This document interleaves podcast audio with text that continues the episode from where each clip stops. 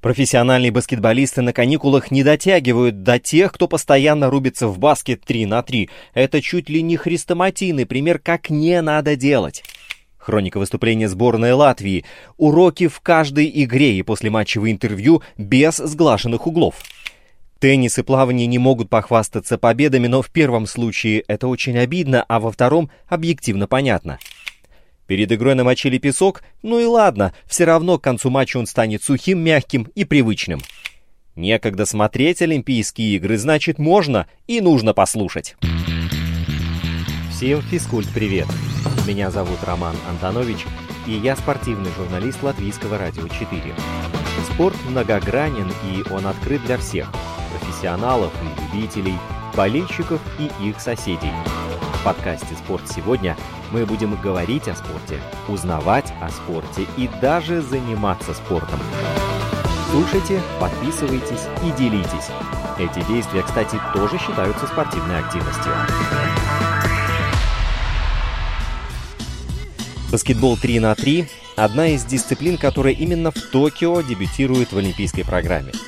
Стремительно преодолев путь от уличного развлечения, стрит-баскета до полноценного вида спорта со стройной системой международных соревнований, баскетбол 3 на 3 является одним из самых демократичных и динамично развивающихся игровых видов спорта.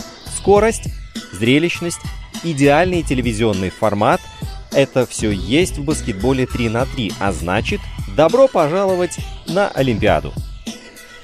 Чуть ли не хрестоматийный пример, как не надо делать. Я думаю, в самом начале обязательно нужно об этом узнать. Потренируемся на сборной Казахстана. Сами они ставили этот эксперимент. Команда получила путевку на квалификационный олимпийский турнир ФИБА с участием 20 команд совершенно случайно. Помог отказ Новой Зеландии из-за коронавирусных ограничений. В стране, таким образом, Казахстан нежданно-негаданно получил счастливый билет. Тренерский штаб провел селекцию и отобрал шестерых игроков. Из них четыре профи-баскетболиста и два игрока 3 на 3. По каким критериям там были выбраны именно эти игроки, неизвестно. Нигде не были даны разъяснения выбора от новоиспеченных тренеров сборной. Ну да ладно, важно другое. То, что вскоре после окончания отборов сборная Казахстана осталась и вовсе без игроков 3 на 3. Были исключены оба из них. Таким образом остались одни профи. А это как, простите? Разумеется, это вызвало массу недовольств среди любителей стритбола, и главная критика была в том, что баскетболисты смогли представлять страну только благодаря игрокам 3 на 3.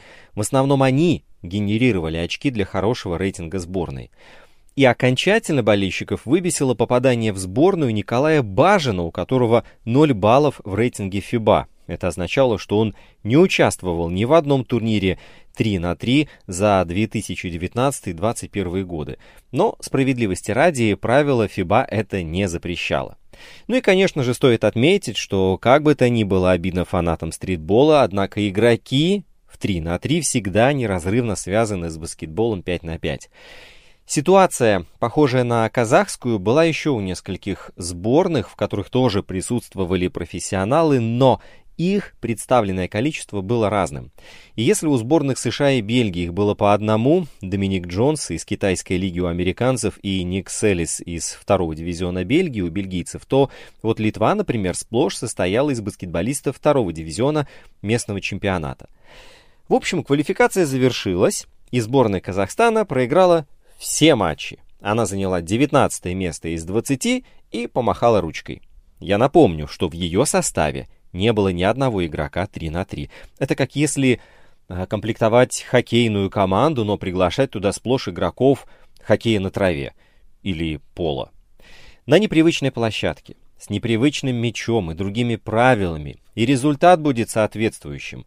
Команда так и осталась несыгранной. Все казахские баскетболисты старались играть примитивно, они надеялись на дальние броски без создания каких-либо комбинаций.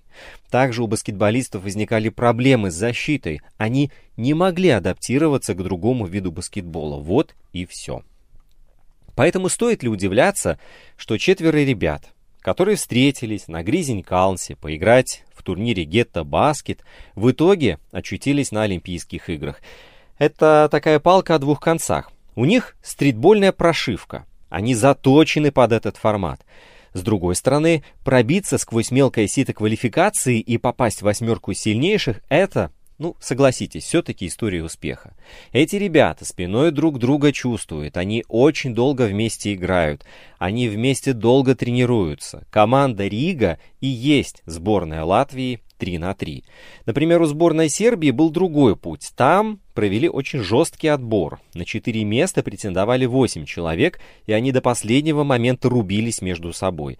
В итоге у них получился микс из разных команд, и не обязательно даже, чтобы это были 4 лучших игрока в рейтинге своей страны. Главное, чтобы они друг друга понимали, чтобы был симбиоз.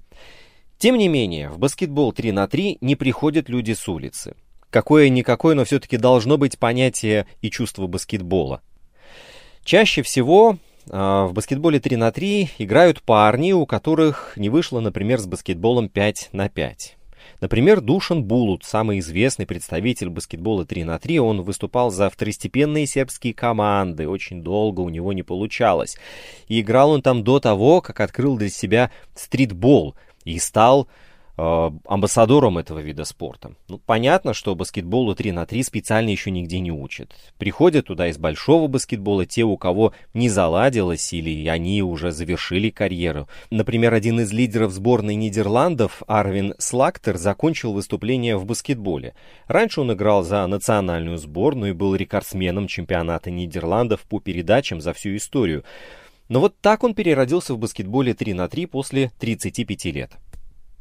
В баскетболе 3 на 3 все немного по-другому. Здесь требуются другие физические навыки. И можно играть после 35 лет, если ты в хорошей физической форме. Получается, что ты заново перезапускаешь свою карьеру. Игроки в баскетболе 3 на 3 только на вид не атлетичные. Это на самом деле оптический обман. Их индивидуальная атлетичность нивелируется на фоне друг друга – на самом деле это вообще такие крутые чуваки. Неатлетичные люди в этом виде спорта просто не выдержали бы и половины игры, не говоря уже об уровне Олимпиады. Еще нужно учитывать, что сейчас им тяжело адаптироваться к жаре. В Токио 35 градусов вечером, и на этой духоте ты должен постоянно бегать на невероятном пульсе. Поэтому после матча с чистым временем 10 минут они просто падают с ног от усталости.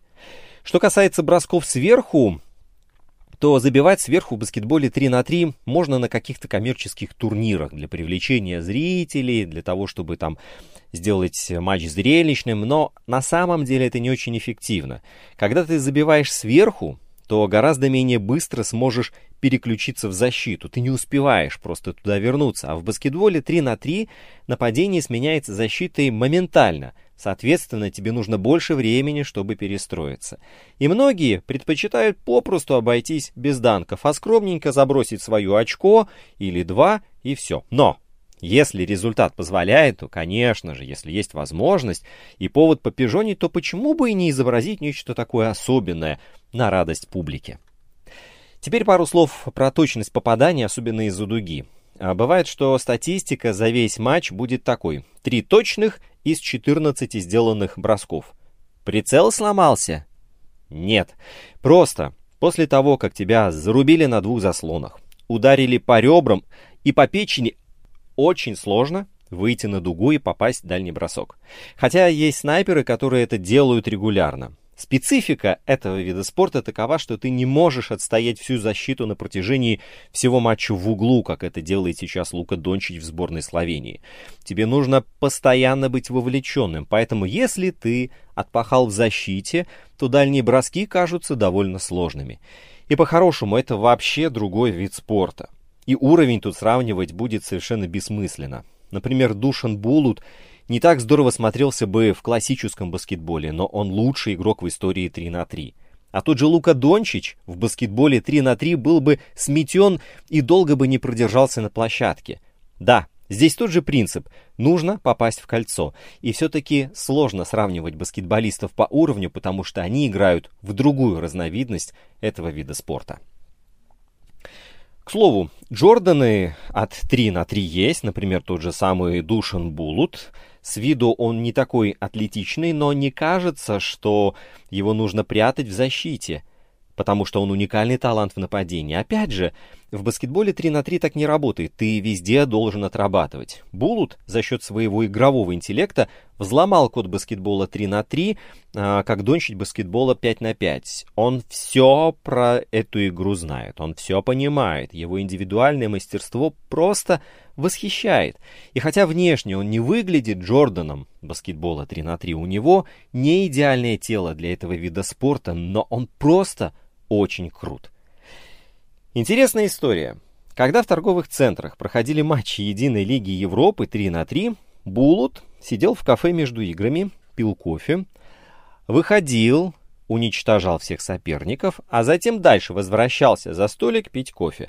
Это чистый талант, это бриллиант. Вот таким просто нужно родиться, а дальше уже шлифовать. В любом случае, нужно готовиться. Невозможно вот так прийти в баскетбол 3 на 3 и взять нахрапом. Не получится. Скажем, были люди вроде Горбахоса, которые на исходе карьеры приходили в баскетбол 3 на 3, э, начинали играть, и вот тут их просто уничтожали. Сложность 3 на 3 по сравнению с обычным а, баскетболом заключается в сильной энергозатратности, в том, что нужно принимать быстрые решения постоянно, на протяжении 10 минут. При этом тебя постоянно бьют, ну, пусть и в рамках правил, ты в постоянном контакте, тебя прессуют, толкают, а ты должен принимать правильные решения, попадать броски, и сам еще должен успевать прессинговать, атаковать и подталкивать. Ты 10 минут бегаешь без перерыва. Это очень тяжелый вид спорта. Игроки практически падают от усталости к концу матчей, и команды с хорошей физической подготовкой имеют преимущество. Концу турниров это часто вылезает и играет на руку. А еще в баскетболе 3 на 3 очень важен психологический момент. Ты пропустил, тебе тут же нужно перегруппироваться, сыграть в нападение – Топовые команды, такие как Сербия, Латвия Нидерланды, уделяют много внимания психологии. Они работают с психологами. Опять же тактика. Очень важно распределять фолы так, как ты это хочешь. Хочешь сразу защищаться на грани фола и рисковать тем, что наберешь фолов? Или по ходу игры защищаться так лайтово и в концовке у тебя еще останутся фолы, чтобы играть жестче?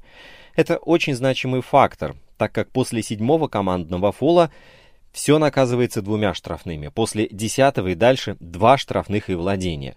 У тебя вообще может не получиться перехватить мяч, и нужно грамотно это использовать, чтобы защищаться жестко, но не фалить. На этом во многом тактика и построена. Например, играли Сербия и Латвия, у них было по 6 фолов спустя 3 минуты после начала уже. Они сразу вышли играть на жестком контакте. Но они не переживают из-за этого, так как такие игры очень редко продолжаются 10 минут. Если у команды высокое индивидуальное мастерство, она быстрее наберет 21 очко, можно уложиться даже в 7 минут. Плюс команды пытаются найти слабую точку соперника и на нее давить. Именно поэтому нельзя взять, например, высоченного игрока, семифутера. Он не сможет защищаться, он не сможет размениваться на маленьких, а размены — это главный элемент защиты на пик-н-ролле в баскетболе 3 на 3, если единственный вообще, и он быстро выдохнется. Если вы смотрели баскетбол 3 на 3, то обратили внимание, что в поле зрения ни разу не попадает тренер, а его там рядом с площадкой нет. Что бы ни подсказывал. Это сделано для того, чтобы уравнять шансы команд, чтобы помочь тем командам, которые не имеют возможности приезжать на турниры с тренерами. Соответственно, им некому подсказывать. Это, кстати, правило, сохранившееся с самих истоков игры. Подсказывать в данном случае имеет право игрок, который находится на стульчике для запасного. Это действительно очень помогает. Если бы его не было, то некому было бы оценить обстановку со стороны. А вообще же тренер как таковой нужен. Нужен, чтобы подготавливать игроков, определять взаимодействие и тактику, у всех сборных, естественно, есть тренер. Например, в женской сборной Японии вообще специалист из Германии, который давно с ними работает и явно им помогает. Они прибавляют от турнира к турниру. Работы для тренеров тут точно хватает. А в целом, Эффектных моментов, наверное, сейчас на Олимпиаде не так много, поскольку ставки высоки, но практически на любом турнире в течение сезона, почти в любой игре, есть что-то, что заставляет тебя воскликнуть, схватиться за голову, охнуть. О да, это реально зрелищный вид спорта. Скоротечность и непредсказуемость – вот два самых важных фактора баскетбола 3 на 3. И именно за этим спортом, как мне кажется, будущее. Потому что поколение зумеров, поколение ТикТока не может два часа или три часа, как в НБА, смотреть спорт. Они просто не делают этого. А вот баскетбол 3 на 3 имеет большие перспективы, потому что он укладывается в 10 минут. То есть все время происходит какая-то движуха. И в отличие от футбола, как мы видим, именно баскетбол готов к тому, что мир меняется и становится быстрее. А теперь о том, как складывались дела у сборной Латвии с самого начала Олимпийских игр и до момента подготовки этого эпизода. Начнем с того, что капитан команды Агнес Чаварс нес флаг на церемонии открытия. Все остальные члены команды Наурис Мезис, Карлис Ласманис и Эдгар Скрумич были рядом. А на следующий день все завертелось. Польша, Бельгия, Китай, Япония, Сербия, Россия, Нидерланды. Четыре дня без передышки, плюс за ними еще пятый, в который, если повезет, предстоит сыграть еще два матча, один из которых за главные медали. Итак, формат игры 10 минут, матч или до 21 очка. Сначала наши баскетболисты растащили на запчасти польскую сборную 21-14. Затем бодались с бельгийцами, которые все же выиграли 20-21. Наши встряхнулись, на следующий день повозились с китайской сборной и победились 18-17. Потом добавили себе очков в игре с японцами 21-18. Японская команда, кстати, вообще самая туманная из всей восьмерки. Раскусить ее сложнее, сложнее намного, чем даже можно было себе представить. Слова капитана Агниса Чаварса моментально разлетелись на цитаты, но то, что публиковалось в интернете, а, не отражало всей эмоциональности нашего баскетболиста. Ну блин, spēles tā kritika. Да это вообще было что-то нереальное. Они накидывали дальние только так, одной левой. Вроде как знаешь их стиль игры, но когда они начинают бросать, приходится только разводить руками. Респект японцам, они и бельгийцам накрутили хвосты, и другим фаворитам не дадут легкой жизни. Наурис Мезис тоже не применил вставить свои пять копеек. Эти ребята перед игрой сто процентов помочились себе на руки.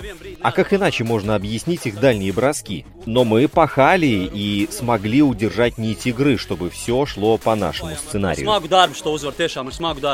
Кризис у нашей сборной наступил на третьи сутки, когда сербы, включив свои турбины, учинили разгром 16-22. Олимпиада. На Олимпиаде все гораздо интереснее. Это была наша игра, и мы могли одержать победу, ведь до седьмой минуты именно мы контролировали ход встречи, говорит Наурис Мезес. Но сами виноваты, что не удержали преимущество. Наверное, не хотели, так выходит.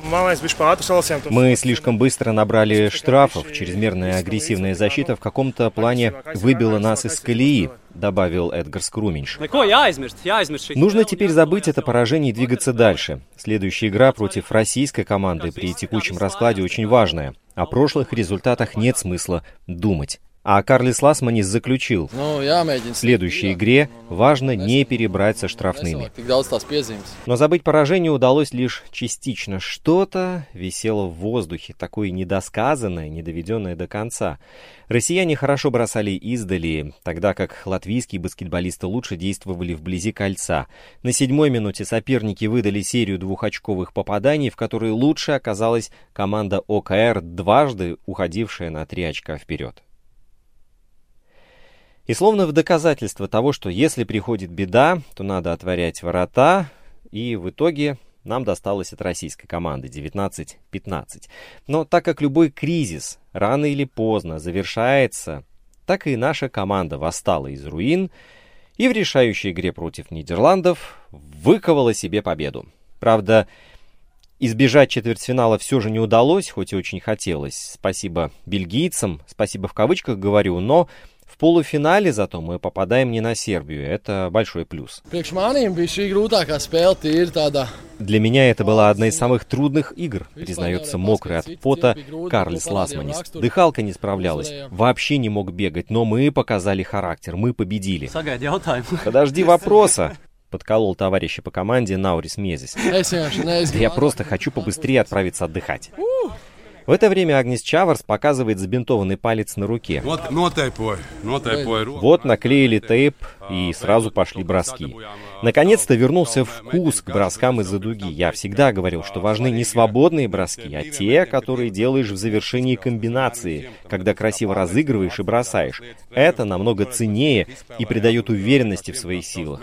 Ведь все это мы наигрываем на тренировках. В этот раз мы все красиво разыграли и точно бросали. Я рад за команду. Не стану скрывать, что сегодня бегать было безумно тяжело, к сожалению, мы не можем ехать в гостиницу и отдыхать сейчас, а должны оставаться здесь и готовиться к четвертьфиналу. В этой связи хочу отметить, что не все цели, которые стояли перед нами на групповом этапе, нам удалось достичь, но ничего не потеряно. Мы продолжаем бороться. Спасибо, что смотрите и болеете. Держите за нас кулаки, а мы продолжим грызть землю. Поверьте на слово. Наш физиотерапевт Оскар накануне устроил небольшое собрание, которое позволило разрулить некоторые нерешенные вопросы относительно проигранных матчей добавил Наурис Мезис, но не стал раскрывать подробностей. Чаварс. Здесь вообще все сильные команды собрались. Если кто-то говорит, что игра против тех или других должна быть проходной, хочу напомнить, что это Олимпийские игры. Вдумайтесь, пожалуйста. Но по ходу этого рассказа все время стоит держать в уме одну простую истину, которую изрек Эдгар Скруминш. Абсолютно все, кто здесь участвует, серьезно готовились. Тут нет команд, которые отбывают пустой номер. Ни одну сборную нельзя недооценивать. Это реально крутые крендели, которые приехали сюда за золотыми медалями. О том, как все складывалось в плей-офф, мы поговорим уже в следующем эпизоде. А пока к другим видам спорта. Сначала это будет теннис. Увы, там совсем не сложилось так, как хотелось и мечталось. Алена Остапенко и Анастасия Севастова расчехлили и зачехлили свои ракетки в один и тот же день. Алена в трех сетах вынуждена была признать превосходство россиянки Елены Весниной. Я знала, что матч будет трудным. Она не играла три года, ей нечего было терять. Она обе подачи подавала на уровне первой, поэтому у меня практически не было возможности сделать брейк. Жара, конечно, мешала, но мы уже к ней привыкли. Возможно, нервы взяли верх. Хотелось сыграть как можно лучше и привести домой медаль. Возможно, поэтому сегодня сегодня ощущала давление. Севастова в трех сетах проиграла француженке Фиане Ферро. Липаченко уверенно выиграла первую партию, но отдала два следующих сета. Латвийскую теннисистку в этом матче подвела точность первой подачи и большое количество невынужденных ошибок. При счете 3-0 во втором сете я стала делать глупости. Отдала гейм на своей подаче, позволила ей сделать брейк – в этот момент надо было просто играть дальше, а не терять концентрацию и что-то говорить. Это моя слабая сторона. Сыграла в целом солидно, но когда проигрываешь гейм на солнечной стороне, где трудно подавать, нужно просто продолжать борьбу. Я же стала хуже подавать, хуже передвигаться по корту, потеряла свой бэкхенд. Соперница, наоборот, заиграла лучше. Я думала, что пауза между вторым и третьим сетом поможет мне, я смогу успокоиться и наладить свою игру, но при такой жаре это как-то не помогло. После поражений в одиночном разряде Остапенко и Севастова проиграли матч парного разряда австралийскому дуэту Саманты Стосур и Ален Перес в трех сетах. Таким образом, Олимпиада в Токио завершилась для латвийских теннисисток без побед.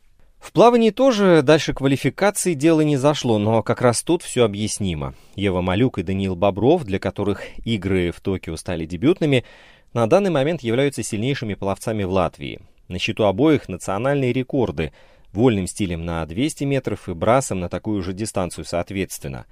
Олимпийский норматив они выполнили и поэтому получили путевку. Любой спортсмен мечтает стать олимпийцем. Но как раз в плавании надо себе отдавать отчет в том, что конкуренция здесь запредельная. И когда результат в квалификации на 5 секунд превышает максимум, позволяющий пробиться в полуфинал, ясно, что ни о каких медалях речи быть не может. Тем не менее, погоню за своим лучшим результатом никто не отменял, а заодно попробовать на вкус, что такое Олимпиада, и набраться опыта, который, несомненно, пригодится в дальнейшей карьере, например, 18-летней Евы. Prieks, ka es tiku līdz galam, jo pēdējā nedēļa bija diezgan стрессовая. Я рада, что добралась до конца. Это был большой стресс, эмоции меня переполняли, но я на самом деле рада, что справилась. Сейчас трудно в голове разделить реального от нереального, но в глубине души я, конечно же, хотела пройти дальше и ждала чуда, но этого не произошло. Я, не рассчитав силы, на первых 50 метрах выдала весь свой запас, шла рядом с мировым рекордом, но все это быстро улетучилось. Должна сказать, что тут большую роль играет опыт. В такой ситуации очень важно грамотно распределить свои силы. А я пока не до конца это чувствую.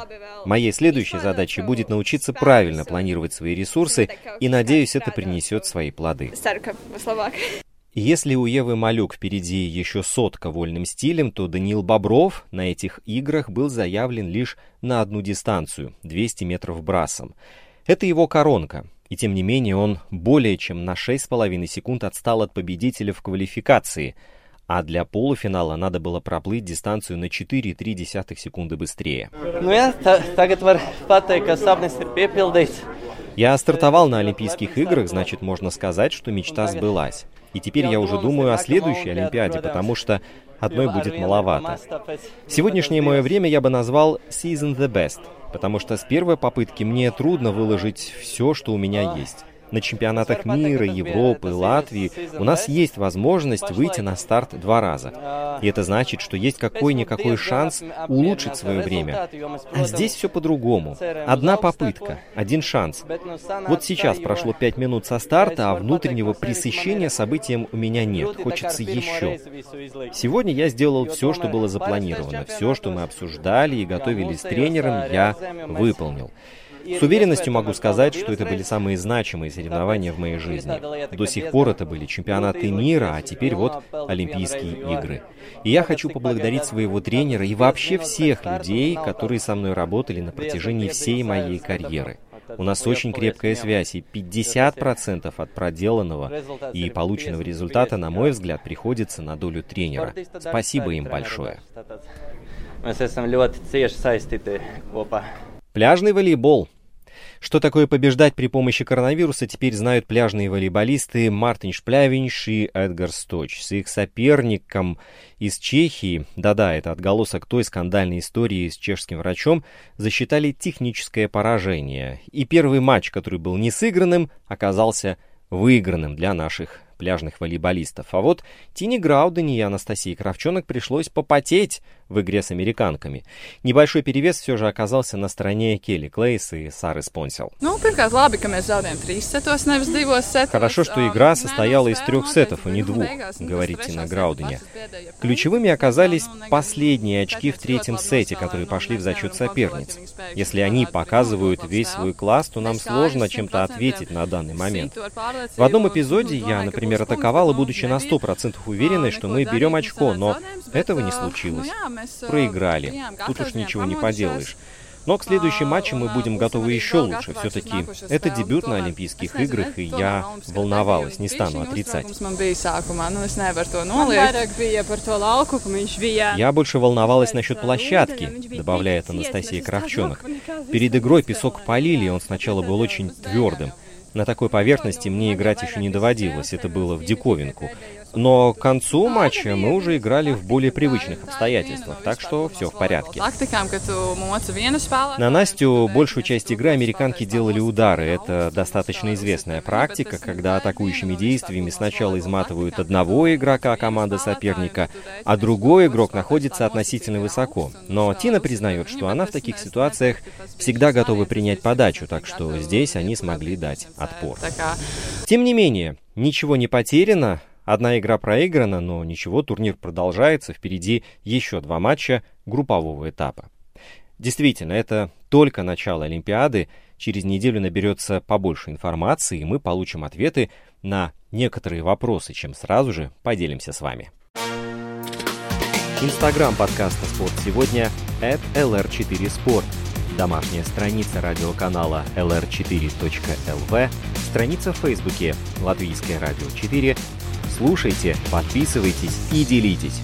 Мы с вами скоро встретимся вновь.